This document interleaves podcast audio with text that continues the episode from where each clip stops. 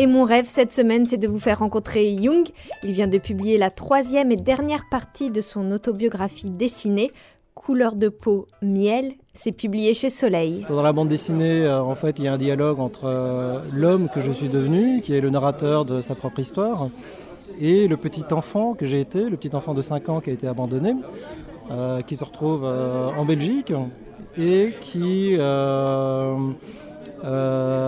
qui titille hein, de manière récurrente l'adulte que je suis. Voilà. Et donc il y a euh, dans, la bande dessinée un dialogue hein, euh, entre ces deux personnages. C'est pas de la schizophrénie, hein. je suis pas fou, c'est juste euh, une métaphore. Voilà. et puis je ne vais pas raconter la fin du, livre, mais on espère une réconciliation. Mais toujours est-il qu'aujourd'hui. Ah, il y a encore du travail, mais je suis épanoui. Voilà. Euh, et euh, je me suis rendu compte que cette, euh, cette cicatrice, je voulais, je voulais pas qu'on me l'enlève. Hein. Voilà. Donc en fait, ça fait, voilà, elle fait partie de moi, c'est mon histoire, ce sont mes origines. Retrouvé à 5 ans dans la rue en Corée, après un petit moment dans un orphelinat, Jung a été adopté par une famille belge. Ses premiers pas en Belgique, il les dessine. Mais moi, je ne m'en souviens pas. Hein. par contre, mes parents m'ont raconté que quand je suis arrivé, je suis monté je suis monté sur la table. Enfin non, je, oui c'est ça, et, euh, et que j'ai bu toute la bouteille de coca. Voilà, c'est une séquence du livre. Euh, ensuite, j'ai vu des photos hein, euh, de mon arrivée et je joue dans le jardin et j'ai l'air, j'ai l'air vraiment heureux. mais les enfants, ça, ils ont naturellement un réflexe de survie. Hein, et et donc, euh, voilà, je me suis adapté. Euh, ils m'ont adapté et moi je les ai adaptés aussi, très rapidement. D'ailleurs, je ne me souviens pas d'avoir appris le français. Euh, ça s'est fait tout à fait naturellement. voilà, et j'ai oublié le coréen. Et je pense que c'est aussi une bonne chose, parce que moi, ça m'a permis de, m'intégrer hein, beaucoup plus facilement dans ma, dans ma nouvelle famille et, m'offrir une vie nouvelle. Quoi. Voilà, donc c'est. L'enfance, euh, voilà, c'est une période. Euh, c'est une très belle période parce que c'est vrai qu'on n'a pas de soucis. Euh, mais quand on grandit, puis quand on arrive à l'adolescence, c'est à ce moment-là qu'on commence à se poser les premiers, les, on commence à se poser des questions hein, sur ses origines. Et c'est le début des problèmes. Avant de parler des problèmes, car l'auteur en parle bien sûr dans Couleur de peau miel, avant cela, retour sur le moyen qu'a trouvé Jung de s'exprimer, le dessin. Ben, je dessinais comme, euh, comme tous les enfants dessinent. Hein, euh, euh, d'ailleurs, je ne dessinais pas très bien. Donc, sauf que voilà, ben, un jour, j'ai senti que, que, quelque chose en moi, en moi avait envie de s'exprimer. Et, ça s'est traduit par l'apprentissage du dessin. Voilà.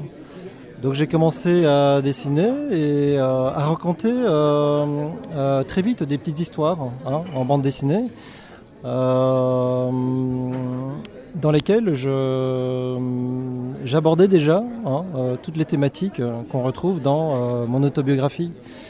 Euh, voilà, donc euh, j'aime pas euh, dessiner pour dessiner. Voilà, j'ai pas, comme certains dessinateurs, besoin de dessiner, même si j'aime dessiner. je commence à avoir envie de dessiner quand j'ai envie de raconter une histoire. Voilà. Donc je pense que oui, très clairement, il y a une démarche, peut-être une démarche thérapeutique. Hein, en tout cas une vraie, un vrai travail sur, euh, sur la quête identitaire et euh, qui passe par, euh, par, par le dessin. Enfant, Jung raconte notamment la façon dont il a fait un report d'affectivité, ce sont ses mots, sur la culture japonaise parce qu'il avait précisément honte de ses origines coréennes. Alors pourquoi le Japon?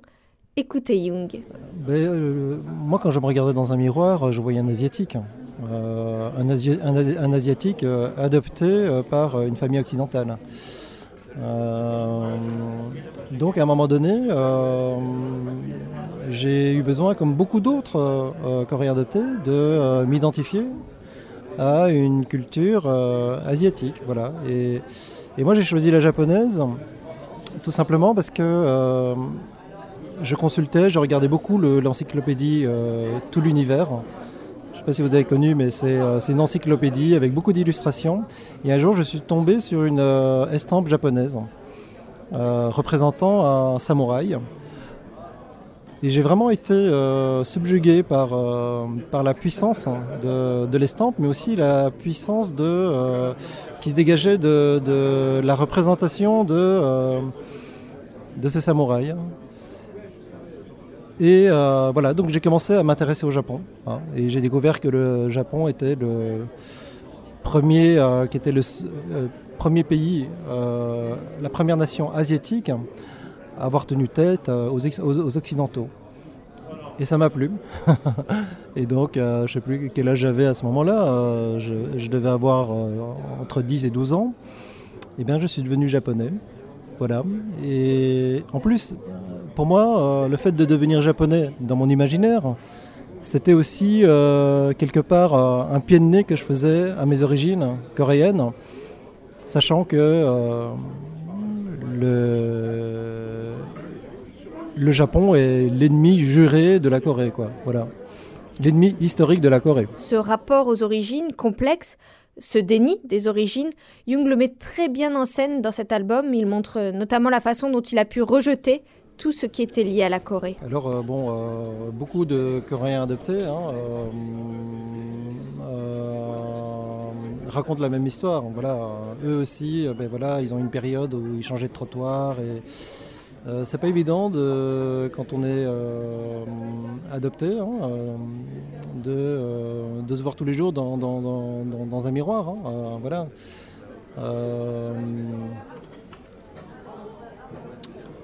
en même temps, à un moment donné, c'est important hein, de le faire. parce que fuir, moi j'ai vécu très longtemps dans, le déni de mes origines. Et donc c'est pour cette raison que je changeais de trottoir quand je voyais un asiatique. Euh, parce que euh, voilà, euh, j'avais pas. voilà, c'est. Oui, c'est vraiment que je vivais dans le déni de mes origines. Comment dès lors se construire, se reconstruire Jung raconte son histoire dans ce livre, mais il montre aussi comment d'autres Coréens adoptés ont, eux, choisi le suicide. Le problème, euh, ce n'est pas tant l'adoption euh, que euh, l'abandon. Voilà. Et quand le, fil de la vie est interrompu, à un moment donné, si on ne veut pas tomber dans un précipice, il faut penser à se reconstruire. Et et la reconstruction de soi passe euh, inévitablement par l'acceptation de ses origines, voilà, donc de ses racines.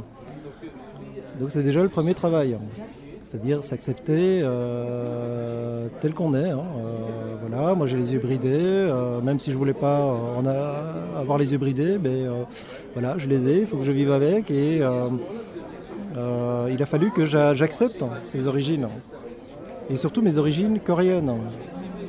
J'ai vécu, euh, c'est ce que je disais tout à l'heure, euh, j'ai vécu euh, comme beaucoup de Coréens adoptés. Hein, on vit cet abandon comme une disgrâce, hein, comme quelque chose de honteux. En tout cas, moi, j'ai vécu cet abandon. J'étais très en colère, vraiment très très en colère contre mon pays d'origine parce que je ne comprenais pas pourquoi ils abandonnaient leurs enfants. Pour moi, c'était quelque chose euh, d'incompréhensible. Voilà. Euh,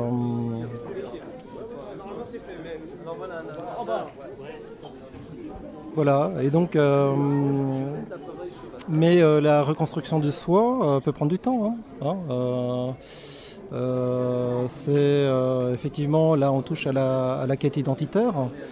Euh, on ne trouve pas son identité comme ça euh, du jour au lendemain, hein. ça, peut prendre, euh, ça peut prendre toute une vie. Hein. c'est quelque chose qui se, qui se construit. Hein. Il faut avoir, je pense qu'il faut être patient et se dire voilà, il y a une blessure.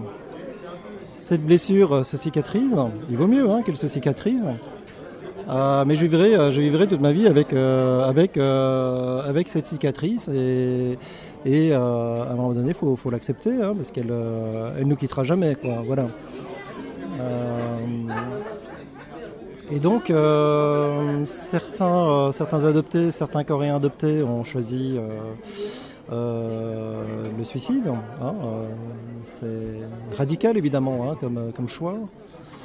Voilà, ce sont des, personnes qui, qui, ont eu du mal, je pense, à trouver leur place entre, euh, euh, entre l'Occident, euh, entre leur famille adoptive et, la Corée. Voilà. Et c'est pas toujours évident de trouver sa place. Hein. parce qu'on se demande quelle, quelle identité on doit, on doit, on doit choisir. Hein. Et moi je pense qu'il ne faut pas choisir, simplement, il faut accepter les deux. Il faut réconcilier les deux, ces deux parties hein, qui, euh, qui nous pose tant de problèmes. Mais comment représenter ce travail de réconciliation? Comment représenter des ressentis, des sentiments, des choses si personnelles? Une des choses frappantes dans l'album, au-delà de l'histoire, de la sensibilité avec laquelle elle est racontée, c'est l'usage que fait l'auteur, que fait Jung, de la métaphore. Euh, j'ai hérité de ma mère adoptive, euh, le sens de la métaphore. Euh, parce qu'un jour, elle m'a dit, euh, sous le coup de la colère, euh, que je, faisais énormément de bêtises aussi, hein, que j'étais un enfant très très difficile. Et elle m'a dit, je précise sous le coup de la colère, que j'étais une pomme pourrie, voilà, et qu'une pomme pourrie dans un saut de pomme mûre pourrissait les autres. Donc moi, c'est quelque chose qui m'a vraiment marqué.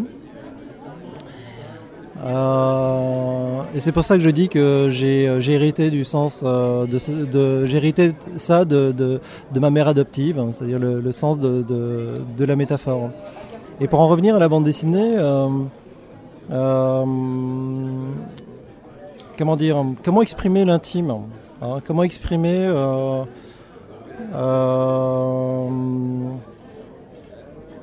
des choses qui sont parfois difficile à communiquer aux autres.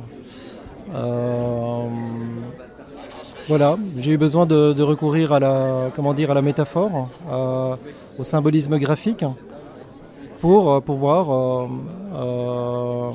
exprimer justement des choses plus abstraites, hein, comme l'abandon, comme le vide, hein, qui est créé par, par l'abandon. Voilà, donc euh, je pense que ça me vient euh, tout à fait naturellement. Voilà. J'aime beaucoup euh, m'exprimer à travers des métaphores. Mais pas seulement, bien sûr. Dans Couleur de peau, miel, Jung évoque aussi de manière très directe ce qui lui est arrivé dans la vie. C'est un album personnel, très personnel, je pense que vous pouvez l'entendre. Et l'auteur, dans, ce travail, dans cet exercice, ne s'est pas fixé de limite. En tout cas, moi j'ai choisi de raconter les choses, euh, d'évoquer mon histoire personnelle euh, en faisant aucune concession et euh, en épargnant personne. Donc effectivement, la question s'est posée, est-ce que je dois raconter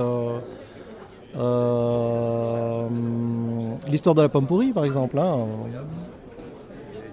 voilà, bah, je me suis dit qu'il fallait que je raconte les choses de manière euh, sincère, avec, enfin en tout cas avec le plus de sincérité possible. Euh, et euh, en tout cas, moi j'ai fait ce choix-là. Je me suis fixé qu'une seule contrainte, c'est éviter de tomber dans le misérabilisme. Voilà. Ce qui ne veut pas dire qu'il ne peut pas y avoir de l'émotion dans, l'histoire, hein, mais au contraire. Mais euh, voilà, l'idée n'était pas de faire un livre, en tout cas une bande dessinée, qui pourrait euh, susciter la pitié des gens. Voilà. Euh, j'ai toujours détesté ça. Hein. Je suis plutôt quelqu'un d'optimiste, hein, de quelqu'un qui de positif, hein, voilà. Et, voilà, c'est J'espère que oui, que ce livre ce livre est positif. Hein. Jamais couleur de peau miel ne verse dans le pathos. La BD n'est jamais plombante, elle est extrêmement touchante et elle a amené Jung à rencontrer bien ses lecteurs. C'est toujours très bouleversant hein, et je ne m'y attendais pas surtout.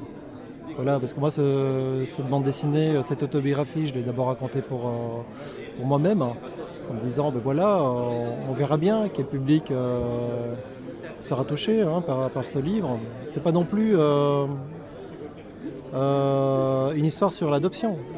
Je dirais c'est plus une histoire sur, euh, sur, sur l'abandon et, euh, le regard que je porte en tant que narrateur de ma propre histoire sur, sur l'enfant que j'ai été, puis sur l'adolescent, mais je dirais surtout sur le chemin qui m'a conduit, hein, qui m'a amené à, accepter mes, mes, deux identités.